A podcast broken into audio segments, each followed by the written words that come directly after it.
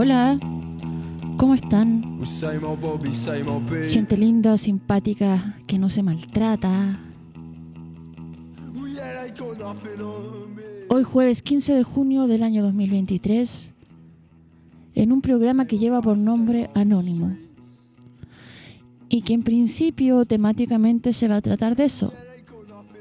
Cartas anónimas, obras de arte anónimas, mensajes rayados en la calle, todo eso. Y si tú estás escuchando esto en vivo, como siempre, puedes mandar tu audio al más 569 7511 1852 más 569 7511 1852 contándome lo que tú quieras de tu vida, de...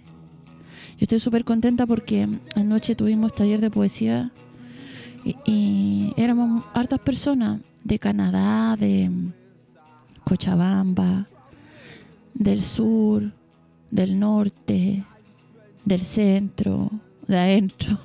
Y, y como que me dio perspectiva escuchar textos de otra gente y me sentí súper contenta y estoy súper agradecida por eso. Eso para empezar. Eh, esta tendencia cultural de la que yo siempre hablo en este programa de países en los que vivimos con herencia gringa, que viven mirándose el ombligo, ¿cachai? Y que hacen que las personas tengamos problemas de ego no resueltos y que creamos que somos el centro del mundo y no es así. Estuve de hecho ayer, ya esto no hay que ver, pero me gustaría como conocer más de otras culturas, pero es tan difícil como no ser un turista wea. Por ejemplo, siempre me ha interesado mucho el tema de los agori, que son esta secta hindú chivaísta. Eh, que, que, es como la tendencia más extrema del, del chivaísmo y son bastante conocidos porque practican necrocanibalismo, ¿cachai? Porque estas son culturas que tienen relaciones distintas con la muerte, entonces en el río Ganges, que es un río sagrado, muchos cuerpos quedan ahí y los agori, además de que fuman marihuana como locos de una manera que ningún occidental podría hacerlo, ni siquiera Snoop Dogg, se alimentan de estos cuerpos y, y viven en constante estado de meditación. Y toda esta idea del dios Shiva que se manifiesta en Bairava, que es una idea asociada a la aniquilación, toda esta idea de la, de la destrucción. Estuve yo, mira, no estoy hablando nada de la temática del programa, pero pico. Los martes yo voy a clases de, de defensa personal basada en el ninjutsu y aprendimos algo. Yo venía toda tapada, así, tapada en Santiago de Chile, como puta, y, y en internet, como, ah, todo el mundo me tira mierda. Y, preocupada de tonteras y además juzgándome por pensar que una persona con un poco de, criterio político o sensible no tendría por qué estar preocupada de weá. Entonces, además, maltratándome.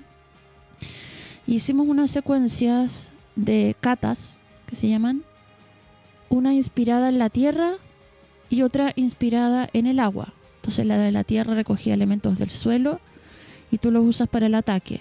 Y la del agua a su vez recibe con las manos con forma de cántaro y tú después como una ola, pa, lanzas ese ataque. Entonces, hacer eso por mucho rato, el de la tierra primero, hacia un lado, cambiar de hemisferio. Nosotros ocupamos el, tenemos en general un hemisferio como útil. Cambiar de hemisferio, darle la misma importancia hacia otro hemisferio, cambiar al agua, cambiar al otro hemisferio del agua y entrar en un estado de trance, en la oscuridad, con compañeras con las que ya tienes una confianza y estar mucho rato mientras escuchas tambores eh, es una cosa que yo solo he sentido escribiendo, ponte tú, o tocando música con más gente, a veces sola igual. Y no sé, como que quedé muy reflexiva después de ese de ese martes y muy sensible también y y, pensando en someterme más a este tipo de rituales y, en que quizás por eso también me dedico a estas cosas.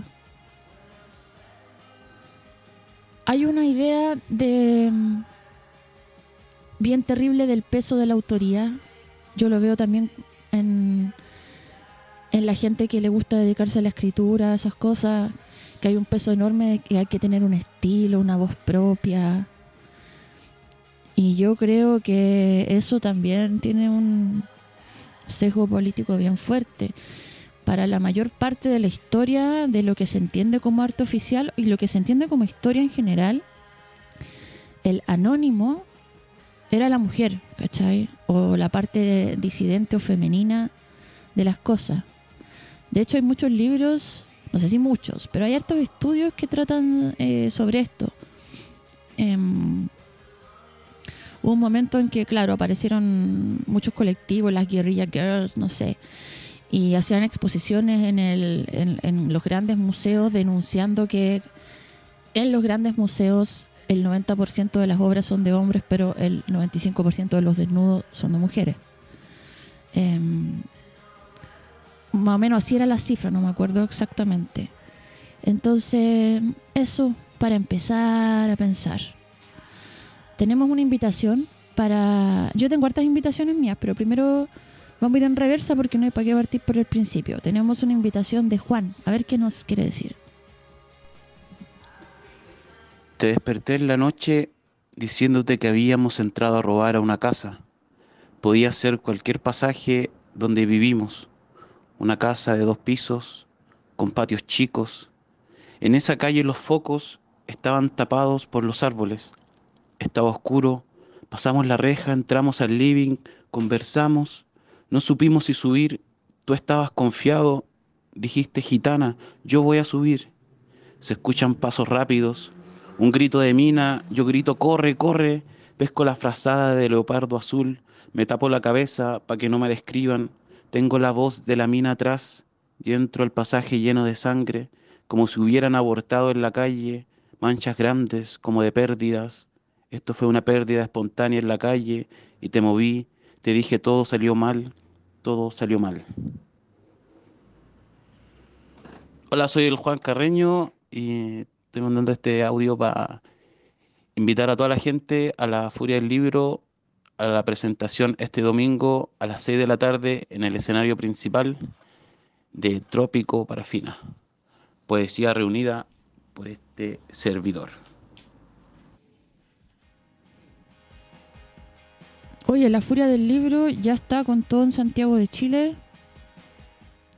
Esto está ocurriendo en Estación Mapocho. La entrada es liberada, o sea, gratis. Pero obviamente cuando vas te van a dar ganas de comprarte libros que no vas a leer y ahí vas a gastarte la plata que, que habrías gastado. Y hay un montón de actividades, eh, recomendado hoy día a las 3. La presentación de la reedición de Crónicas de Institución. Yo he leído bastantes textos de la Elisa Monti, que es colega también de esta radio. Tiene el podcast Amargadas. Em, bueno, yo he leído muchas veces acá textos de, ese libro y hoy día se presenta la reedición a cargo de Taller del Libro. Presentan Juan Carreño, pues Juan Carreño aparece en, todos mis programas, en cada, cinco minutos haciendo algo, es como el canapé del programa y Arnolfo Cid de Taller del Libro. Esto es hoy en el escenario 2 a las 15 horas, en la Furia del Libro, Estación Mapocho. Y yo voy a estar también en la Furia del Libro este domingo presentando, adivinen qué, el libro de Juan Carreño. Qué ridículo. Eh, voy a estar ahí contando unos chistes, probablemente cantando unas canciones y tirando la talla. Pero mi aviso primordial, ya saben cuál es, supongo, creo, espero, y si no lo digo, no importa, es que hoy día se lanza mi primer libro de poemas. 185 poemas sobre el amor, la vida, la adultez, lo que se supone que era la adultez, mm, los problemas también de Occidente, la familia, heavy la familia, como que la palabra mamá es una de las palabras que más se repiten en el libro, no es que lo metí a estas páginas de internet. hay páginas de internet para todo, es una buena raja. Hay uno que una página, como que todo el mundo dice ahora, oh, la inteligencia artificial, y sí, pero antes también habían, y hay todavía unas páginas, por ejemplo, si tú tienes Twitter, hay unas que te generan Twitter Poetry. Entonces tú podías hacer tu propio poema con Twitter te lo hace la, la página, pues tú le das como ciertos parámetros en la zorra. Bueno, en fin, ¿qué voy a estar diciendo ya? Hoy día se presenta mi primer libro de poemas, 185 poemas sobre esta weá que estaba diciendo, en la familia, eso, la familia, la familia, weón. Que no hay, uno no nace como de la nada, pues, weón. Aunque rechazo, yo no rechazo a mi familia, de hecho el libro se lo dediqué a mi familia, a la biológica y a la elegida. Ya, esto es hoy jueves 15 de junio del 2023. La agua de Suica, no puede ser el año en el que estamos. Eh, bueno, mi máquina voladora, mi auto volador me espera afuera, estamos en el futuro. Esto es hoy, bueno, no sé dar un aviso ya. Esto es hoy jueves 15 a las 20 horas en Loreto 213. Esto es en pleno barrio Bellavista. El lugar se llama Santiago Secreto y la entrada es liberada. ¿Por qué? Porque ustedes quieren todo gratis. Eh, voy a tocar en vivo con mi dúo Metales Tranquilos. Y va a estar de DJ mi amigo que coleccionista Felipe Castillo que es súper buen DJ en serio no estoy bueno y, va a estar mi libro y te lo puedo firmar. Aviso desde ya que estoy haciendo envíos por Starken a regiones de Chile solamente por el momento. Prontamente va a estar en algunas librerías y si Dios Jesucristo y la Virgen y la Yoconda quieren, voy a ir prontamente a Argentina y no sé cómo chucho lo voy a mandar para el resto de Hispanoamérica, pero algo habrá que hacer ahí, lanzarse a los caminos o, o, qué sé yo, o qué sé yo. Oye, vamos a hacer una mini micro pausa musical solo porque sí, no he hablado nada del tema del programa. Eh, no importa, no importa si Además, las obras de arte más lindas anónimas son las que yo no podría contar acá en el programa porque no sé que existen o que han existido. Yo personalmente soy muy de mandar cartas anónimas de amor, de admiración, mensajes anónimos, regalitos. Eh, los grafitis, los que no son mandones, también son una especie de, de amable mensaje anónimo para uno que es transeúnte. Eso, vamos a escuchar algo que ya hemos escuchado, pero no me importa porque estoy muy contento hoy día. Vamos a escuchar a Hermano Deporte, que creo que es una de las bandas más subvaloradas de la escena local. Y esto ya lo hemos escuchado, lo vamos a escuchar de nuevo. Lo escuchamos en el capítulo de los colores, que es un súper buen capítulo. Si yo fuera tú lo escucharía si no lo has escuchado. Esto se llama Los colores de cada mes.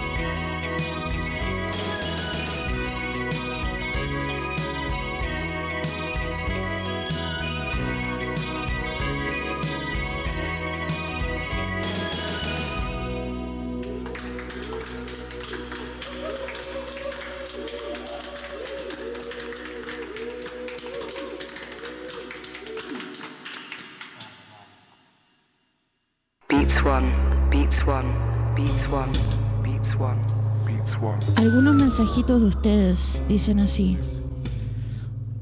Cuando murió la pareja de mi mamá, yo le mandaba flores bonitas anónimas a ella para alegrarla. Otra persona me cuenta, cuando Peque le tiraba flores por la ventana a un amigo. Y otro me dice, me encanta escribir y volverme eso que desconozco, eso que me hace querer no decir que salió de mí. Tenemos hoy nuevamente recomendaciones de cine de Vitorio y hay una wea muy bacán del cine que yo descubrí hace hartos años. Que cuando las películas en los inicios de Hollywood quedaban mal, eh, tú podías ocupar el nombre de un director falso Y vamos a hablar de eso, películas anónimas. Eh, hola, soy Vittorio Farfán, eh, cineasta en recesión económica, sin proyectos, no future, nada. Y en el capítulo de hoy de Arte y Pololeo me invitaron a hablar de eh, Anónimo. Anónimos, Anónimo, el tema Anónimo. Eh, bueno, yo creo que el anonimato en el cine se divide en dos, en dos grandes corrientes, que son la, primero el, la figura del anonimato yankee, que se fue extendiendo casi hasta ya volverse una broma, que es la imagen del cineasta Alan Smith. Bueno, la figura del anonimato de Alan Smith eh, viene, hay una, hay, este, yo creo que primero esto ocurrió por una razón sindical, que convengamos que de todas formas en el cine americano esto es toda industria, o sea, eh, es una fábrica de cultivo. Eh, y el principal problema es la figura de cuando ya el director empieza a considerar que tiene derecho a opinión más allá de solo ser el weón que participa desde el punto de vista estético. Entonces ocurre en, la película, eh, ¿cómo se llama esta? Los pistoleros muertos. Em, un filme también, igual bien 60 por ahí, como al, a inicios del nuevo Hollywood. Y tiene toda esa onda media spaghetti western. Eh, y tiene ahí va la figura de Robert, Robert Totem, que es el primer cineasta que empieza a tener roces con el, eh, con el protagonista. Otra novedad, los protagonistas son muy divos. Y así que fue despedido.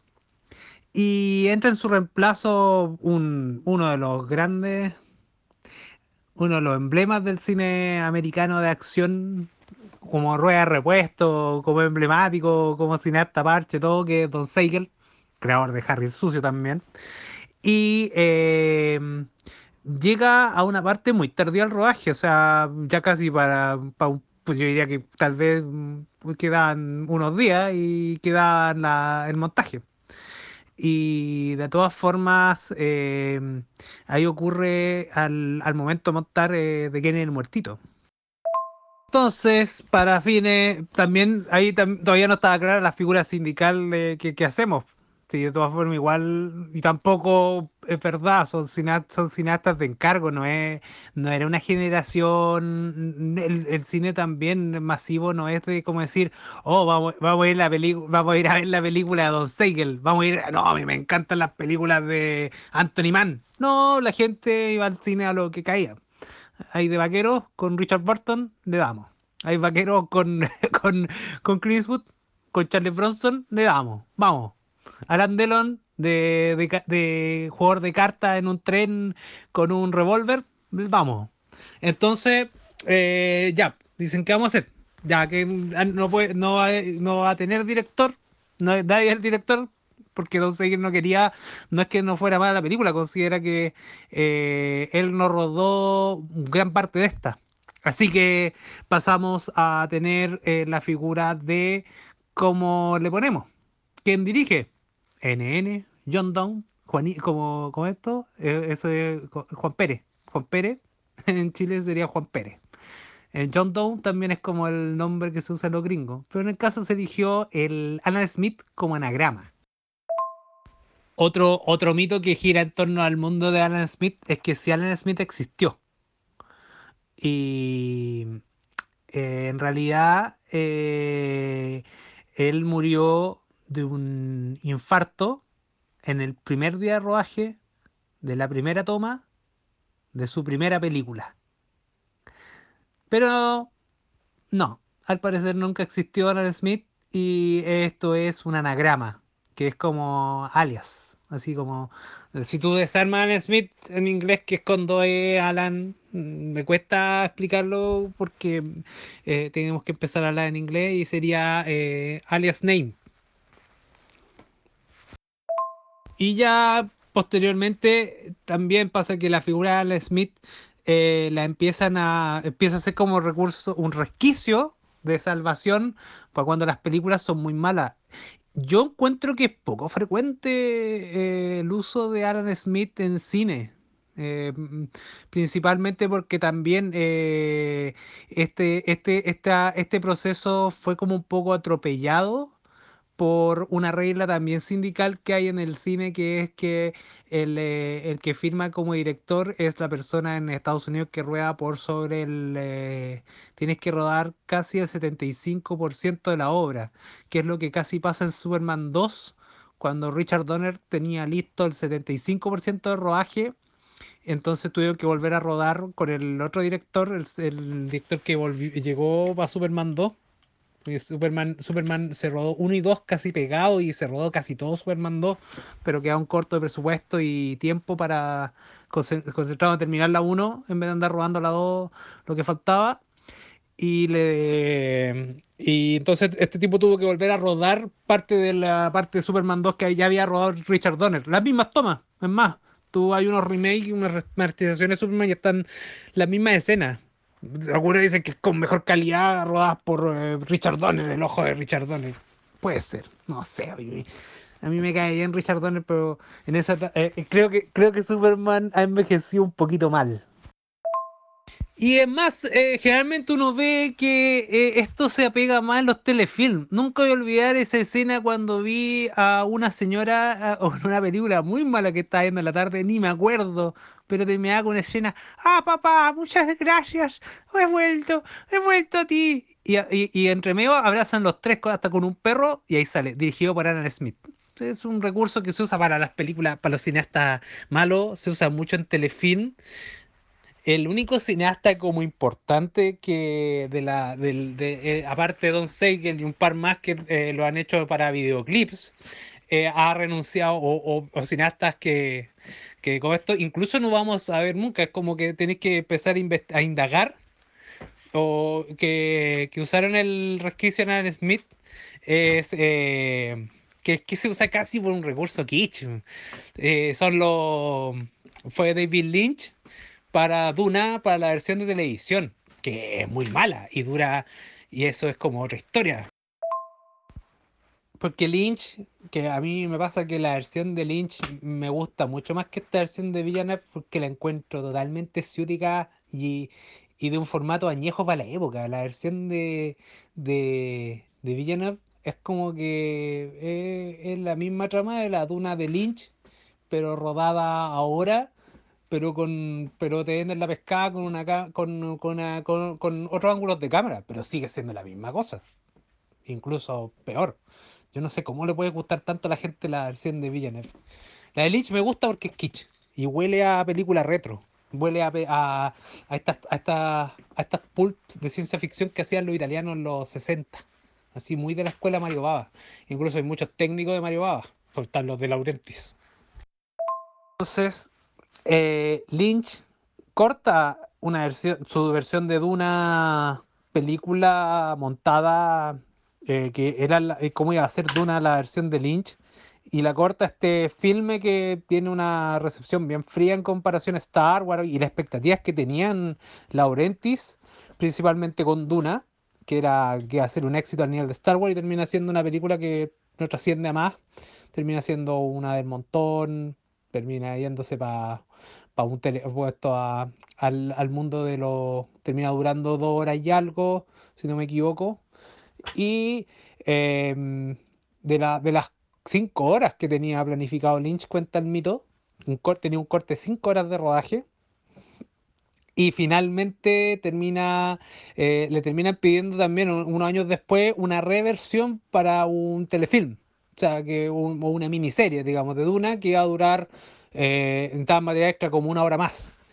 Y, queda- y le desagrada tanto este corte como que no queda ni entre chicha ni limonada, que ahí pide de nuevo la figura legal de Alan Smith.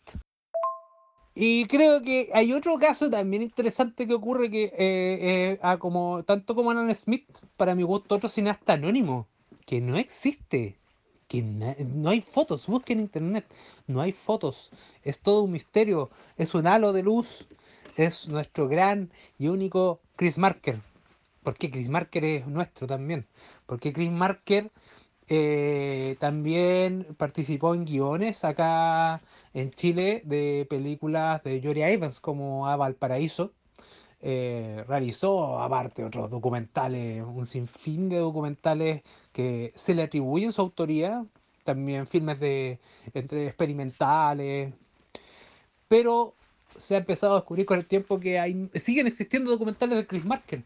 Es como que Chris Marker no ha muerto nunca. Sigue vivo entre nosotros, ya es un virus. Existe entre otros cineastas que firman con el nombre Chris Marker. Así que para mí es como mucho más interesante la figura de Chris Marker incluso que Alan Smith. Alan Smith sí es chistoso, pero como un recurso yankee sindicalista. Chris Marker es nuestro, es nuestro ser etéreo eh, del, del cine documental, del cine, del cine de autor. Y bueno, como, como, como también, ¿qué puedo recomendar? El, el anonimato tiene que ver con el azar. Eh, pesqué mi reprisa, mi repisa, saqué una película, la miré y dije, no, no, este director me peleé con él, así que no quiero hablar de él. Saqué la de al lado, dije, no, esa es muy mala. Y entonces dije, voy a ver esta película, porque la posesión tiene que ver con lo diabólico. Entonces les recomiendo hoy día eh, de la película de Shaw Brothers, eh, el boxeador, el boxeador poseído, The Boxer Omen, buenísima. La película no tiene ni un sentido. Es una trama que ocurre en Hong Kong, que unos gángsters persiguen a un boxeador eh, de peso completo, entonces lo hacen pelear contra otro tipo, pero el tipo tiene más poder que él, por ende es como una especie de marciano poseído. Él tiene que adquirir poderes también para quedar poseído, para ser más poderoso.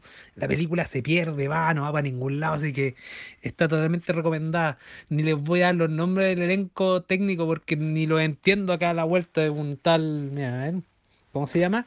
Un tal Kane Shin Hunk, el director, y el guion es, es- es escrito por un ad, este es seteo.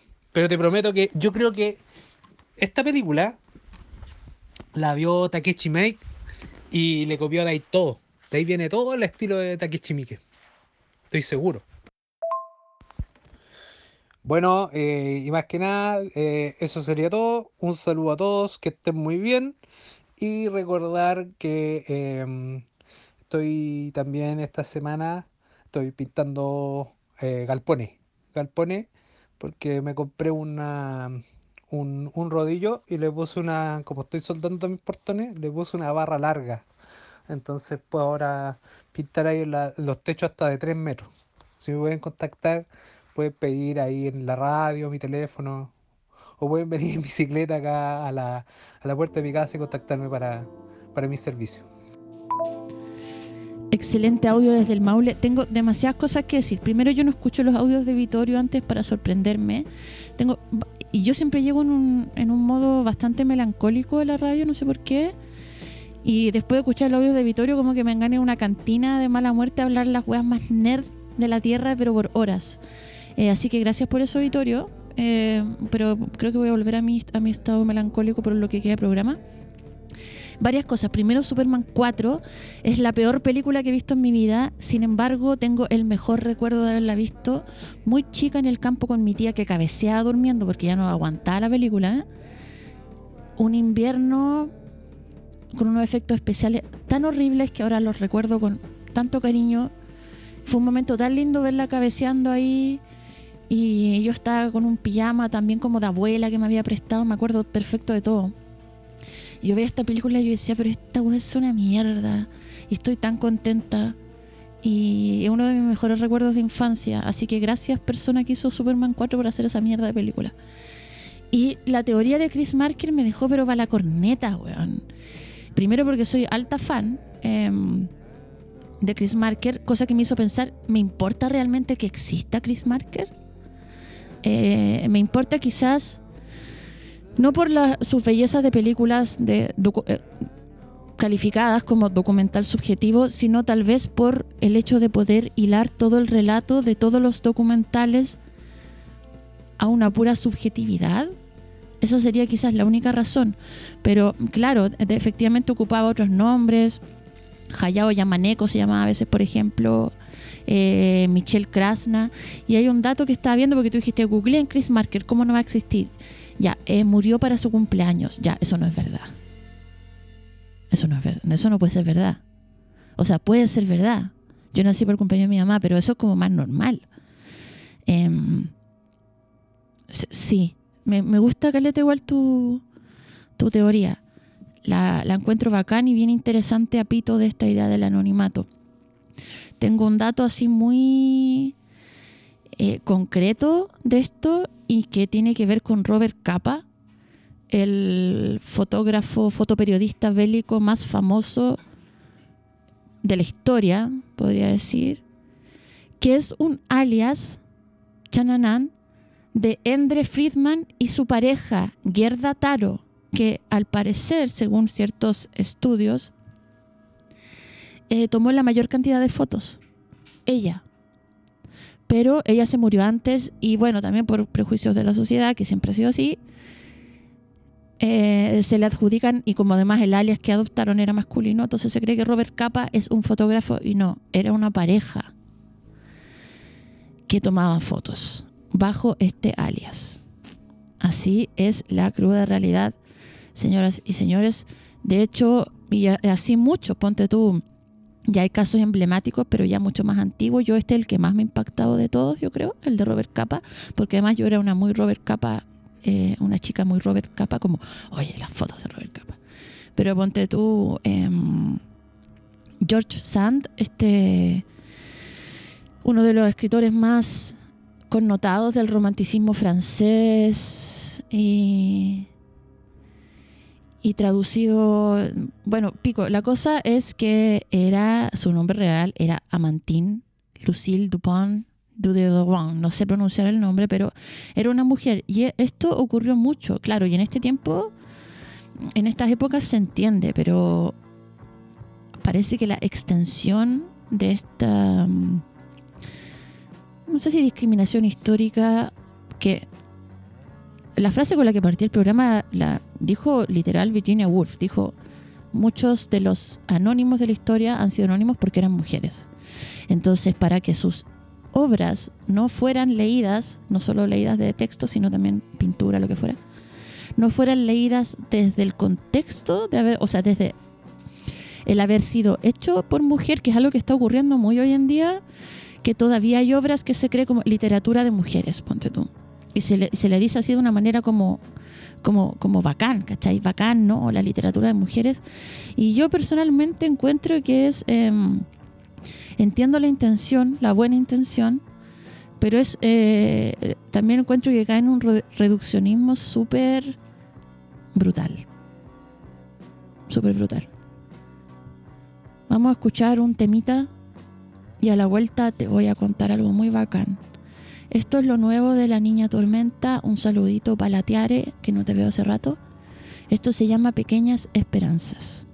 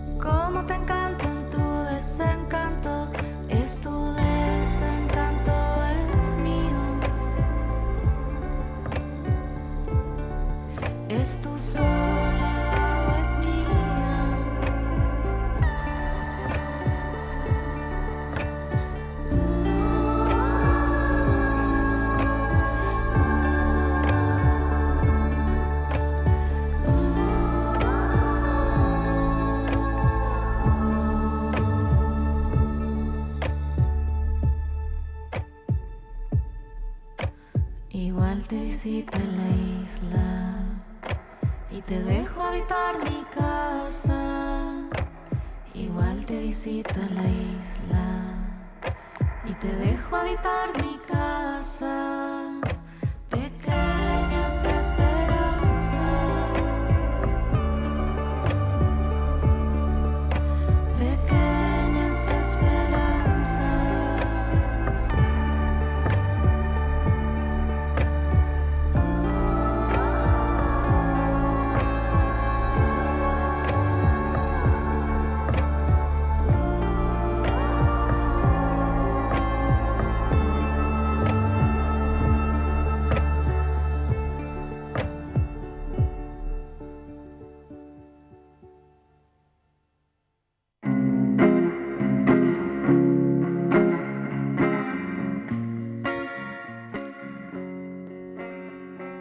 Esto lo escribió el Juan Santander.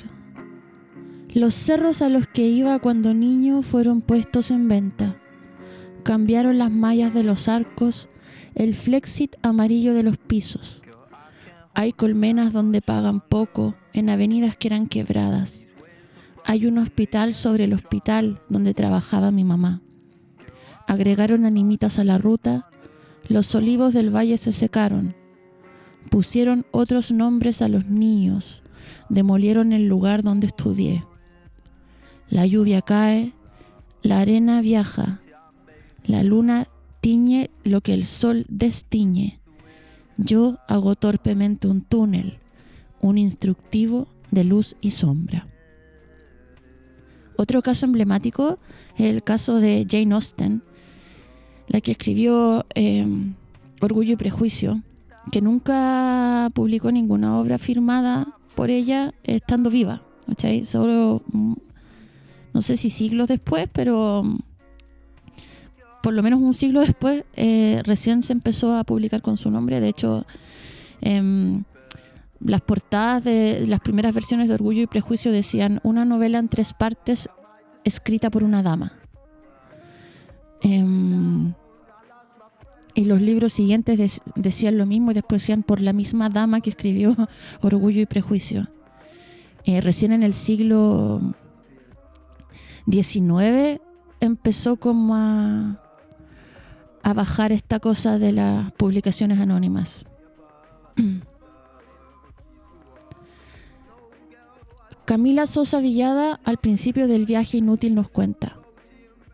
Dice, un recuerdo muy antiguo. Lo primero que escribo en mi vida es mi nombre de varón. Aprendo una pequeña parte de mí.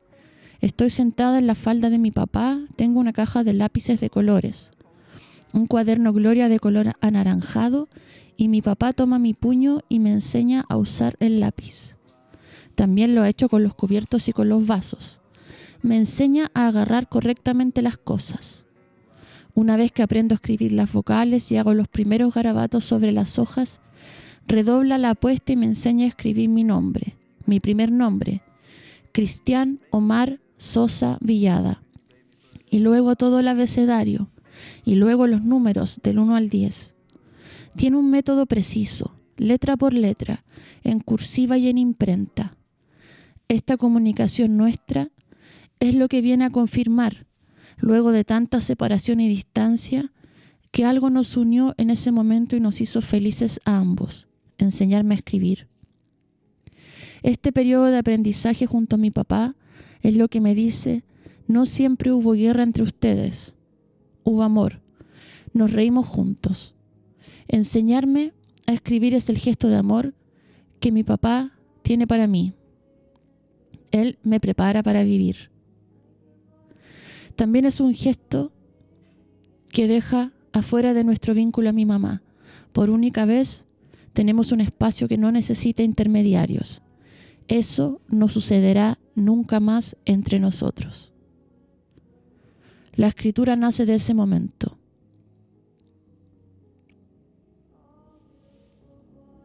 Partimos de ese gesto de amor y terminamos muy lejos el uno del otro. Yo acabo por ser todo lo que mi papá nunca hubiera querido para un hijo. Una vez que aprendo a leer y a escribir, ese recuerdo se borra bajo las ruinas que deja la violencia, el alcoholismo, la indiferencia y la soledad que experimento desde que nazco hasta que me voy de mi casa a los 18 años. Entiendo que ese conocimiento de nuestro cariño allá en mi infancia es una revancha para nuestra historia. Saber que estuvimos tan cerca, afanados en algo tan hermoso como aprender a escribir mi nombre en un papel, me causa una felicidad que no puedo soportar. Como decía Borges, siempre exageramos las felicidades perdidas. No sé si dimensionó alguna vez que eso podía acabar en el hecho de tener un hijo escritor. No sé cuánta ingenuidad hubo en su enseñanza. También digo que para un padre no debe existir cosa más horrible que tener un hijo escritor, ese oficio inútil e inexplicable que un hijo elige para sí como destino, en las narices de sus padres, echándoles a la cara la costumbre de la soledad, del distanciamiento. No, no es tan solo la decepción que un padre experimenta al ver que su hijo no se convierte en una versión mejorada del mismo. Es todo el prejuicio alrededor de un escritor, que al fin y al cabo es el mismo prejuicio que existe sobre una travesti. No creo que mi papá haya pensado ni por un segundo que me daba la llave de la escritura. Una hija travesti, escritora, un monstruo de ese tamaño, retorcido de sí mismo, prisionero del mundo, siempre proclive a caer en pozos cada vez más hondos. Un animal plañidero, solitario, siempre con ganas de rebelarse hasta contra los vientos a favor. Oye, recomiendo mucho este libro. Sé que la, comuna, la distribuidora, la comuna con H, lo puede encontrar en internet. Lo trajo bastante caro eh, para un libro tan pequeño, pero vale la pena encuentro yo. Al final del libro, lo leí de manera un poco editada, dice lo siguiente, y tiene que ver con lo que partí diciendo al principio. Mm, lo que partí diciendo al principio, principio, principio, principio. La literatura es un acto de amor, decía Borges, cita Borges nuevamente convoca el gesto del amor. Todo esto que escribo no es más que un acto de amor para conmigo misma y que a veces soy tan estúpida que no puedo verlo. No puedo ver el cariño que me doy cuando escribo. Un cariño torpe que se parece muchas veces a un golpe, pero así transportan las hembras a sus cachorros, mordiéndoles la piel del cuello sin causarles dolor. El viaje inútil es hacia el recuerdo, un día mis padres me llevaron a la vera de un bosque. Frente a mis ojos se erguían árboles de mil años. Los picos de los cerros se ocultaban detrás de ellos como si tuvieran miedo de ser vistos. Con suavidad, mi mamá me empujó dentro del bosque y yo no miré atrás. En este bosque hice mi casa, elegí mi tumba, tuve amores y soñé mis reencarnaciones. Aquí voy a morir y mi espíritu se deshará en polvo nada. Apenas unas huellas que indican que he pasado por el camino y traía conmigo lo que tenía para dar. Un poema escrito a máquina, con tinta roja, que sin saber por qué sobrevivió a los incendios. El poema parte así. Anoche mi papá llegó borracho a casa. Anda enojado mi papá.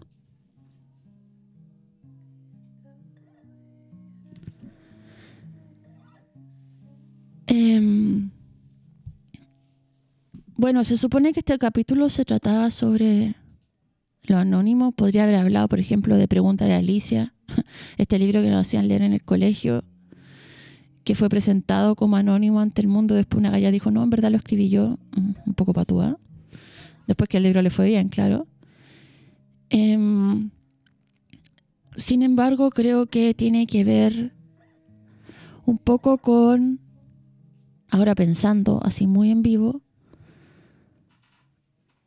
hay una, mira, hay una cata que todavía yo no me aprendo de las artes marciales, no quiero hacer una, analogía horrenda, pero eh, que tiene que ver con los elementos. Capitán Planeta se equivocó, el quinto elemento no era corazón, el quinto elemento es el vacío. Entonces está la tierra, el agua, el aire, el fuego y el vacío. Y todas se necesitan mutuamente. Y al entrar en el estado de trance que te produce hacer estas catas, que te produce también, al menos en mi caso, escribir, o hacer música, o pintar, hay una especie de desaparición del yo en que no importa mucho el ego y por lo tanto no importa lo autoral. Mm, creo que mi idea de hacer un programa sobre lo anónimo más tiene que ver con eso. ¿Me importa realmente que Chris Marker haya existido o no? Yo creo que no hay una respuesta. Creo que quisiera yo alejarme cada vez más también de las preguntas dicotómicas, pero creo que no, que no me importa tanto. Pero sí quizás defender algunos nombres que no tuvieron la posibilidad de elegir si querían ser parte de un relato subjetivo o no, como todas estas escritoras y artistas mujeres que, que un poco se vieron obligadas a hacer esto. Para terminar, te quiero compartir un poema de Eileen Miles que dice, todo es posible en mi mundo, lo digo en serio. La tía Ann se puso la ropa de su madre para Halloween, la peluca y los anteojos de su madre muerta. No se parecía a la mujer, pero se convirtió en ella. Es una faceta de mi tía que aterroriza a mi mamá, pero que yo encuentro poderosa y extrañamente hermosa. Como mirar a la muerte a la cara y decirle, ok, salí de aquí. Nos vamos a despedir con otra canción de Hermano Deporte, que yo creo que yo soy su mayor fan de la historia de la humanidad. Y nos vemos a las 3 ahora en La Furia del Libro en el relanzamiento de la Elisa Monti.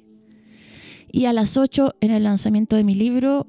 Y el domingo en La Furia de nuevo, Semana Literaria en Santiago de Chile. Y espero que prontamente. Ah, yo tenía que avisar que voy a estar. Voy a estar en. Chucha, es que tengo hartos avisos que hacer.